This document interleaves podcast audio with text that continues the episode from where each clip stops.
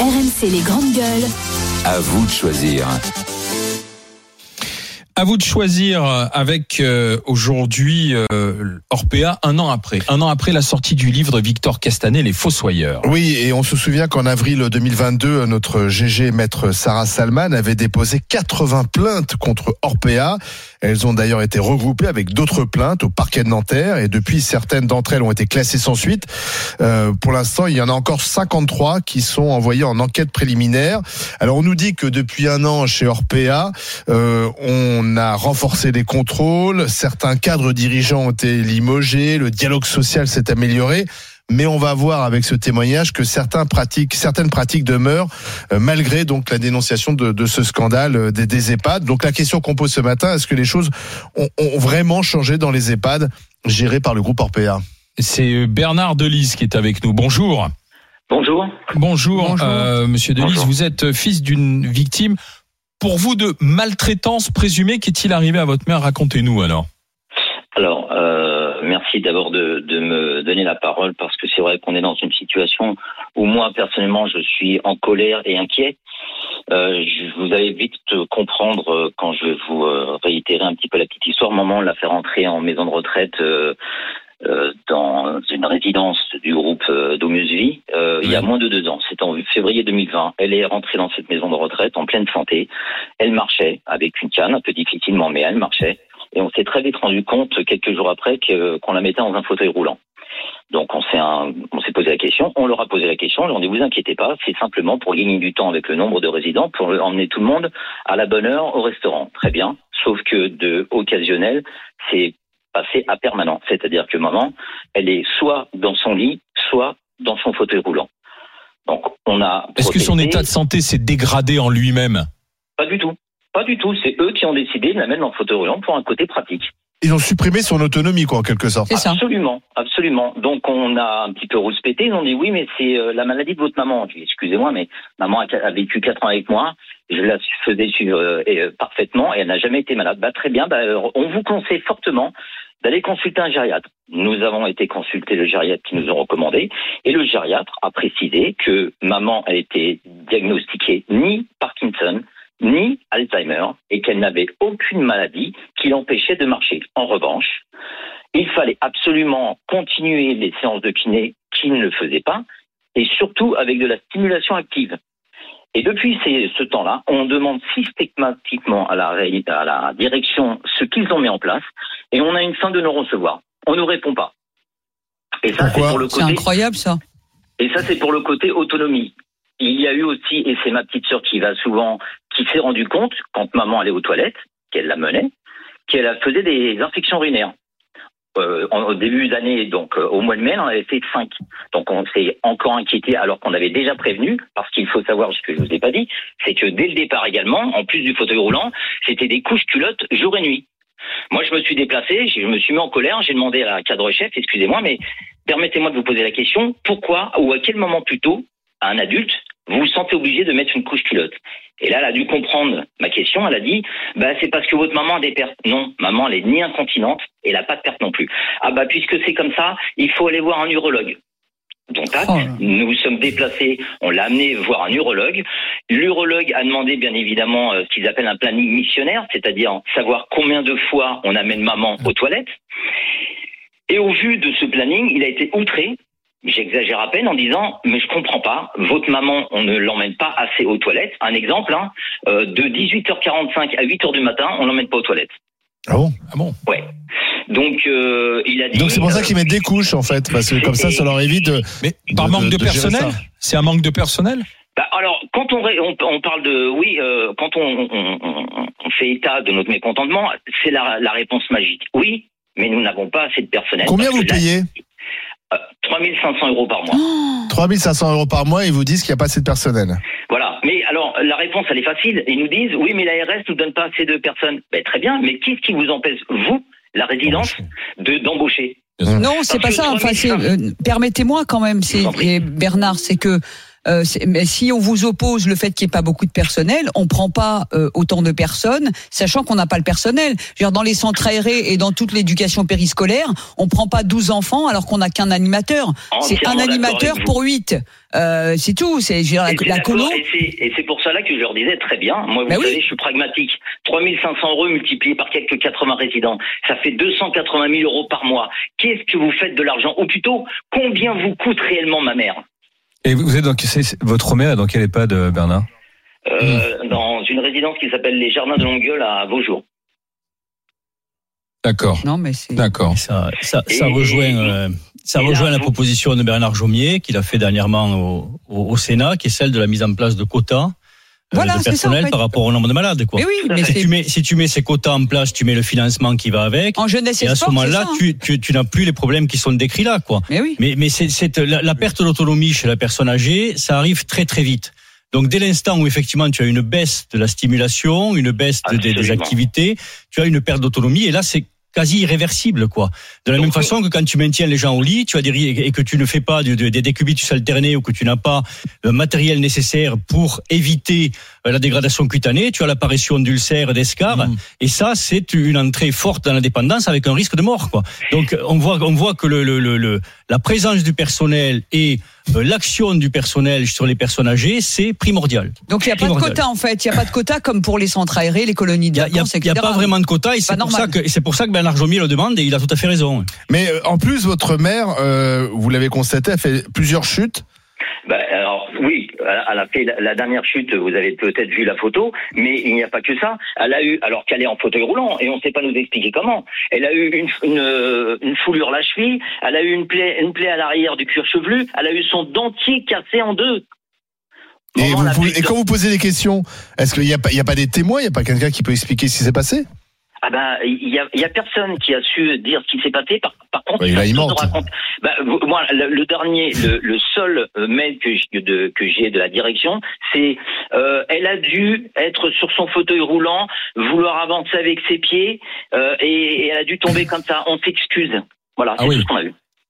Voilà. Alors, D'accord. eh mais, mais ça s'arrête pas là parce qu'ils ont manquent tellement de personnel, eh bien que nous, on a fait venir notre propre kiné sans Ah leur demander d'arrêter leur séance, mais ils l'ont arrêté quand même parce que ça les arrange. Et là, on vient d'apprendre qu'ils ont demandé l'autorisation à notre kiné de mettre un appareillage qu'ils appellent, je crois, le stand-up.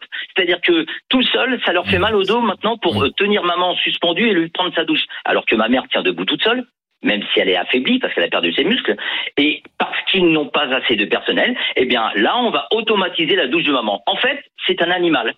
Et je Oui, c'est ça. Je vois ce que c'est ces appareils en fait. C'est les gens sont suspendus avec des espèces de Ah oui. harnais, puis vous les vous les touchez quoi Voilà. en fait. C'est ça. ouais. Voilà. Elle a quel âge, votre maman? Elle a 80, elle va faire 84 ans au mois de septembre.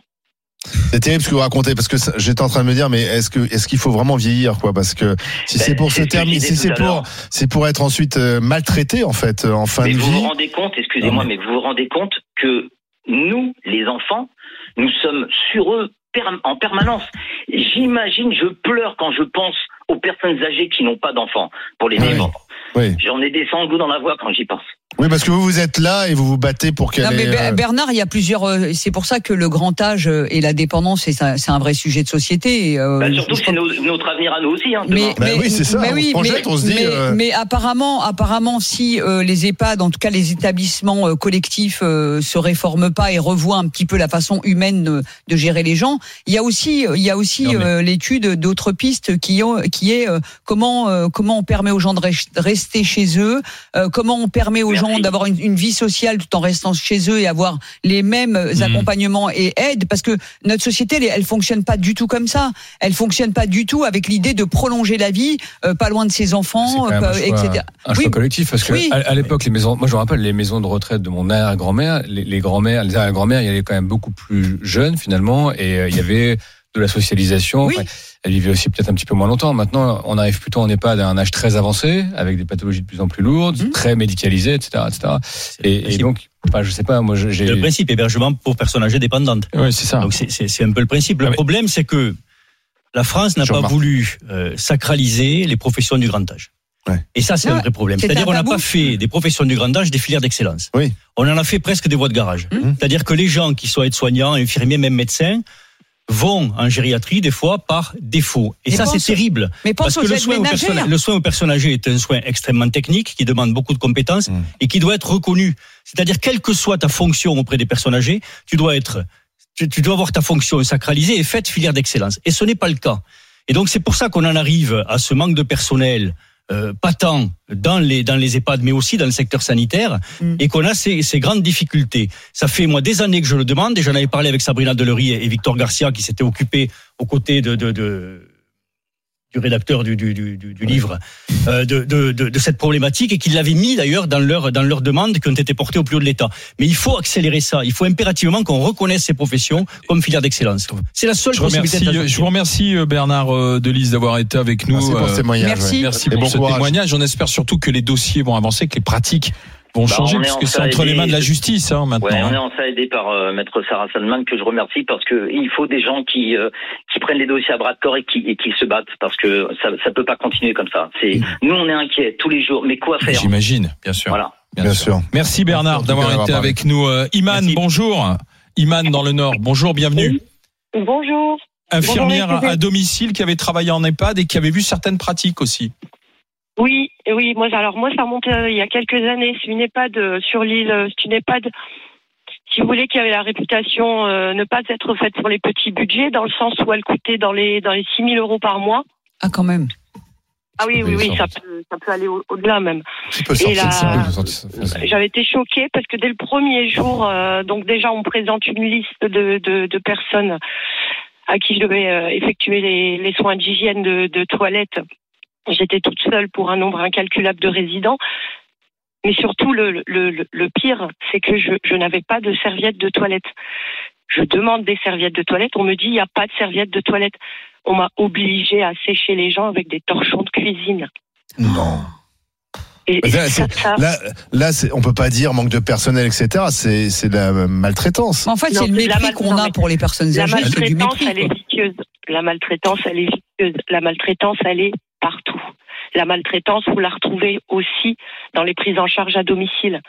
Ça, ça, ça, Mmh. ça n'est jamais évoqué. La maltraitance, elle est partout. Mais Mmh. dans cette EHPAD, les, les gens n'étaient plus des êtres humains. C'était des fantômes. C'était des zombies. Ils étaient parqués dans un coin pendant des heures. On les sortait du lit. Leur journée, c'était rythmée par soins d'hygiène, sortir du lit, retour au lit. C'était de la grande dépendance, euh, Alzheimer, de incapacité de mouvement euh, et autres, c'est ça? Ou pas Oui, en, en fait, vous avez dans les maisons de retraite le système euh, dans les EHPAD, c'est que vous avez euh, vous avez une majorité de, de résidents qui sont dans des chambres individuelles Ouais. et vous avez un service euh, qu'on appelait Cantou, je sais pas si on appelle ça comme ça encore, Mhm. où vous avez les personnes qui sont Alzheimer, type euh, démence, enfin tout, type sûr, de fermé, démence. Ouais. Voilà, et qui sont fermés, ils sont, sont c'est fermé à Mhm. clé. Et, et, et la maltraitance, alors moi déjà de, de, depuis cette expérience-là, je, je, je me refuse, je ne remettrai plus jamais les pieds en tant que, que soignante dans, dans, dans quelque EHPAD que ce soit, parce que là on parle d'Orpea, mais il n'y a pas que Orpea. Je vous dis, c'est vicieux, c'est quelque chose qu'on retrouve partout. Et il y a vraiment beaucoup de travail à faire. Mais Attends, attendez, ça veut dire qu'un an après la sortie du bouquin, euh, il y a eu quand même des prises de parole de tous les politiques. On allait, vous allez voir ce que vous allez voir, on va faire Oui, des inspections, des trucs. Oui, En fait, bah, un an après, rien n'a changé. Absolument rien. C'est des effets de mode, des effets d'annonce, comme Oui, c'est ça. d'habitude. On en a parlé beaucoup et il s'est retombé Et dans on va l'oubli. pas au fond des choses. J'avais lu qu'il y avait en moyenne C'était quand même assez aberrant. Ce qui m'a, ce qui m'a, ce qui m'a frappé, c'est de, de, de constater que les politiques semblaient découvrir au moment de la sortie du Oui, livre ça va aussi. l'existence de la maltraitance. Oui. C'est c'est une plaisanterie. c'est- Ça fait des années que ça Mmh. dure et, et c'est pas en- malheureusement. Alors le bouquin c'est super, mais ça suffira pas. Ça suffira pas. Mais j'avais quand même en mémoire que, que on était passé, enfin qu'à l'époque un EHPAD en moyenne était contrôlé une fois tous les 20 ans, Oui, ça. dire jamais, et qu'on était Voilà. passé à contrôler systématiquement tout- toutes les EHPAD en deux ans. Mm. Donc j'imagine quand même, il y a doit avoir 7000 EHPAD et quelques, euh, j'imagine quand même qu'on a dû voir les, les changements, Ah, mais- non, docteur Les, cont- les contrôles se font par surprise? Mais dites-moi, dites-moi, le Iman, dites-moi, le- le- Iman, j'ai Le une question. contrôle, c'est ponctuel, si tu veux. Le problème, le problème, c'est que le, le- si, une fois qu'est passé le contrôle, si la situation reste la même, Mais oui. si tu n'as pas plus de personnel, si tu n'as pas plus de moyens, alors je parle pas là de la problématique d'Omisvie, euh, Orpea, etc., où là, on est plus sur le côté de la financiarisation du soin qu'on Mm. connaît bien, y, com- y compris dans le, dans le secteur sanitaire, avec une même mise aujourd'hui des grands groupes, etc., et qui, qui ont des, des, des, des, des, problématiques financi- financières, quoi, ce qui devrait, devrait pas avoir la place dans dans la santé. Mais, mais on a quand même une, une problématique dans ce pays qui est celle, encore une fois, euh, du fait que la plupart des établissements aujourd'hui fonctionnent en mode dégradé. C'est-à-dire qu'il manque des kinés, il manque des infirmières, il manque des aides-soignantes, etc., etc. Oui, mais Dans des métiers qui sont extrêmement difficiles, mais- avec des personnels soignants qui souvent vivent très mal le fait d'être devenus maltraitants contre leur gré. oui, c'est Parce ça. que c'est ça hein, aussi. Les gens deviennent maltraitants parce que eux-mêmes deviennent en burn-out. Et quand tu es en burn-out, quand tu es épuisé, tu fais plus attention à l'autre. Et ça, c'est très dangereux. Donc, il faut vraiment qu'on prenne, qu'on qu'on ait pleinement conscience de ce problème-là et qu'on ne fasse pas que des contrôles. Ce qu'il faut, c'est qu'on revoie, mais de, mais de, mais de, de fond en comble, le fonctionnement de notre prise en charge gériatrique. Iman, il y a des services d'excellence, les il y a des directions- services d'excellence, en particulier à l'hôpital, des, des, des, des grands services de gériatrie. Il y en a aussi dans le privé. Mais ils ont les moyens de le faire. Mais donnons les moyens à tout le monde de se développer Ouais, et faisons mais- la chasse à ceux qui profitent. Ouais, Merci moi. Oui, oui, moi je me pose des questions parce que les directions, les directions qui dirigent ces, ces, ces services, ces structures, elles, elles, elles donnent des ordres, elles sont elles au fait de cette maltraitance. Donc la, la première maltraitance euh, que, que l'on inflige aux autres, elle est de sa propre responsabilité. Que, que l'on soit en burn-out, en, en, en sous-effectif et que ça, ça c'est un autre sujet. C'est quelque, mais humainement soi-même, soi-même, on, on, on maltraite pas quelqu'un, quelle que soit la condition dans laquelle on se trouve. Et ça, ça m'interroge, c'est-à-dire que comment humainement je suis aide-soignante, infirmière, aide-ménagère, et Iman le dit très bien, elle a tellement pas supporté elle-même de devenir maltraitante qu'elle est partie. Voilà. Ça veut dire que pour être maltraitant, il faut des gens qui le soient, euh, qui le sont, Oui, et, et, et ça, et, complice. Et qu'ils le deviennent. Mais et donc ça, et- Jérôme, oui, c'est mais, mais oui, mais qui le deviennent, mais quand même. Qu'il accepte quand même. Qu'il accepte. Et ça, c'est un pan quand même de l'histoire qu'il faut quand même visiter. Tu deviens aide ménagère, aide soignante, que ce soit à domicile ou en EHPAD. Je veux dire, on, on t'ordonne euh, de, euh, de doucher des gens comme ça, de les traîner ou en tout cas de mal les traiter, et et- et t'acceptes. Merci à Iman Ouais. de Euh, ce témoignage et encore à, à Bernard Delise qui nous a raconté aussi Oui, ce qui est arrivé à sa maman et les dossiers sont suivis par euh, Sarah, maître Merci Sarah, à Sarah notre GG contact. et on suivra ça avec elle bien sûr.